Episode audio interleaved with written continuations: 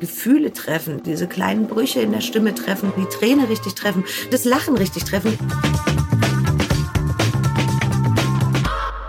Da ist es eigentlich total wichtig, glaube ich, auch, dass man so einen Gegenpart in der Regie hat, oder? Ja, die, die Regie ist, ist, ähm, ähm, es ist wirklich ganz, ganz wichtig. Und ähm, letztendlich ist es doch erstmal unser Job, das so gut wie möglich und so respektvoll und so, so, so anständig wie möglich nachzumachen, was die da machen. Ähm, dass wir jede Emotion treffen und dass wir, äh, dass wir die Gefühle treffen, dass wir diese kleinen Brüche in der Stimme treffen, dass wir die Träne richtig treffen, dass wir das Lachen richtig treffen. Es gibt eine Million verschiedene Arten zu lachen hm. und es gibt eine Million verschiedene Arten zu seufzen oder zu stöhnen und ähm, das, das, das bedarf es dann rauszukitzeln. Und wie du sagst, man steht vorne und man seufzt und die Regie sagt hinten, es war jetzt aber irgendwie sehr herablassend.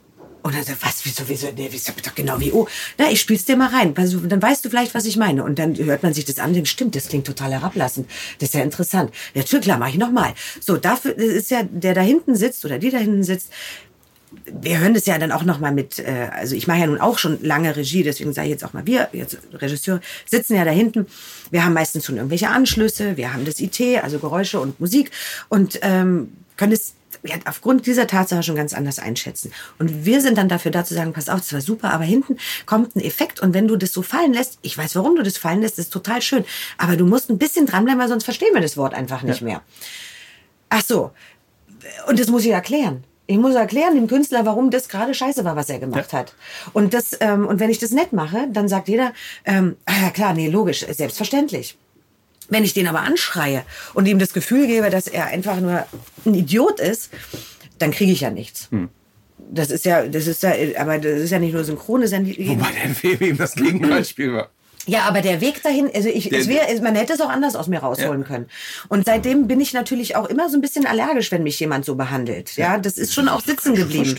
Das, äh, natürlich ist das Ergebnis gut. Es gibt einige Regisseure, die ihre Leute so behandeln. Und dann guckst du dir das an und dann sagst du, das ist ja eine tolle Synchro. Und dann gehst du auf die Synchronkarte und sagst, wir hatten das gemacht. Ah, okay, da sind viel Tränen geflossen. So, ja, oder da wurden viele Leute angeschrien. Ähm, das, ähm, aber ich glaube, dass man das auch anders erzählen kann. Ich habe es selbst erlebt, dass man Dinge ähm, anders aus Leuten herausholen kann. Ja. Besonders aus Kindern und auch aus Leuten, die unsicher sind, aus Anfängern. Was man alles aus Anfängern herausholen kann, ähm, wenn, wenn man die einfach richtig an die Hand nimmt und da durchführt. Da, da sind wir da. Wir nehmen die an die Hand und führen die dadurch durch diesen Erzähl Film. mal was zu der Arbeit mit Kindern, weil das ist so...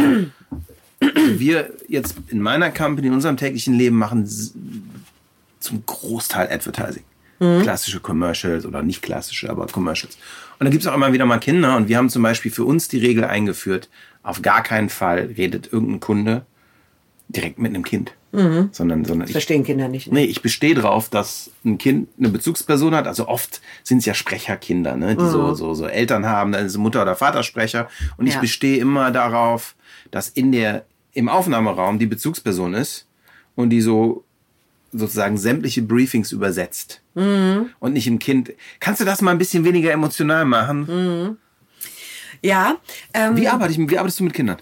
Also das kommt immer ein bisschen auf das, ähm, auf das Alter an. Mhm. Ähm, und es kommt, wenn man so ein Kind das erste Mal sieht, dann ähm, äh, merke ich schon am Händedruck, ähm, und wie das Kind mich anguckt, was mich erwartet. Okay.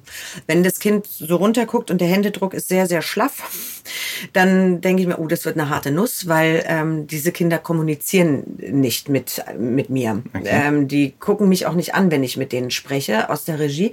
Ich frage die ganz oft, soll ich bei dir bleiben oder soll ich lieber hinten in die Regie gehen? Dann kommt, egal. Dann denke ich mir, gut, dann gehe ich nach hinten, da habe ich die bessere Kontrolle. Hm? Ähm, und ist es dem Kind auch meistens lieber, dass ich weg bin, weil es dann nicht mit mir so nah zusammen sein muss, weil das ist die Qual. Ähm, da kommen erstaunlich tolle Töne manchmal raus aus solchen Kindern, das glaubt man dann immer gar nicht. Sprechen deine Kinder auch? Ja, also die große, ja, die kleine hat, äh, die war lange sehr schüchtern äh, und traute sich gar nicht, äh, wo sie es auch echt total süß macht. Aber dann habe ich gesagt, musst ja nicht, machst du wie du wie du lustig bist.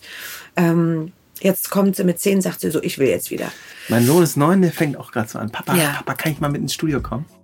Das war Wundervoices, powered by Sonarbird.io. Sonarbird ist die einfachste Möglichkeit, deinen Podcast als Flashbriefing auf Amazon Alexa, auf Voice-Assistenten und als Feed bei iTunes zu veröffentlichen. Mehr findest du unter sonarbird.io.